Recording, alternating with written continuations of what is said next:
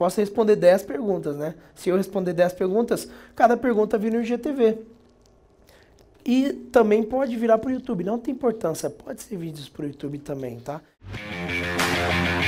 O meu nome é Samuel Pereira e a minha missão aqui é ajudar cada vez mais empreendedores a utilizar o poder da internet e das redes sociais para assim conseguir escalar ainda mais o seu negócio, aumentar as suas vendas e conseguir ter mais tempo de qualidade com a sua família.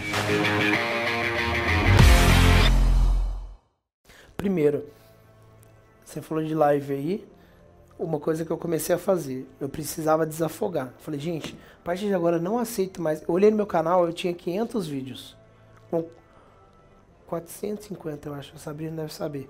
Falei, gente, é inadmissível ter só isso de vídeo. Na boa. Eu falei assim, nossa meta é terminar o ano com 600 vídeos. Acho que eu coloquei. Era 500, hoje a gente tá... Você sabe, Gabriel? Qual que foi? Tem que olhar os números lá. É que é tanto número, é tanta coisa. Eu sei que a gente já bateu, superou pelo menos 60 vídeos a mais. Mas eu bati a mão e falei assim, cara, não importa, eu tenho que ter vídeo todo dia agora. É inadmissível. Eu, a mesma coisa que eu falar assim, cara, a hora que eu olho, por exemplo, o Gary Vee, eu acho que tem 2 mil ou 4 mil vídeos no YouTube dele. E aí, o que que acontece? Ele não, ele não vive, né? Mas, aí eu falei assim, inadmissível, eu preciso postar um por dia. Não que seja, gente, não se compara também, tá? Calma. Talvez você pode começar com um por semana, tá? Esse é o ponto. Mas eu bati na mesa e falei, eu quero um vídeo por dia.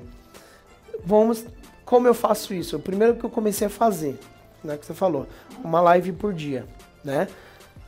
10 a 15 vídeos no YouTube. Ó, que eu... vou explicar o que é essa parada da live. Eu abro uma live lá no estúdio, vocês vão lá, vão conhecer. E aí eu falo assim, gente, manda a pergunta aí que vocês têm além de estar gerando conteúdo no Instagram, tá aquecendo a galera, né? A live do Instagram hoje entrega muito pouco.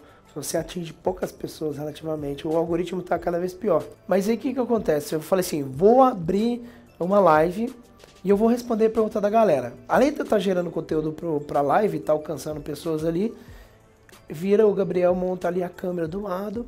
E aí, às vezes eu respondo. Nossa, se eu fizer uma live de 40 minutos, 50 minutos, dá até 10 GTVs, né, Gabriel? Posso responder 10 perguntas, né? Se eu responder 10 perguntas, cada pergunta vira no IGTV.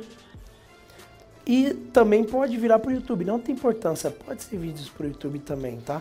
E aí você pega aqui, ó, por exemplo, é, esse aqui é exatamente o vídeo lá, ó, a live ali, a Sabrina segura para mim, ou às vezes eu mesmo seguro, ela fica selecionando as perguntas que a galera tá mandando, né?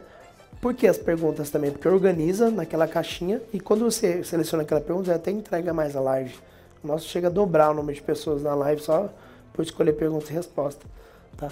E aí, e aí é isso. Fa faço uma live, eu fazia dois, três dias de live e virava porrada de vídeo.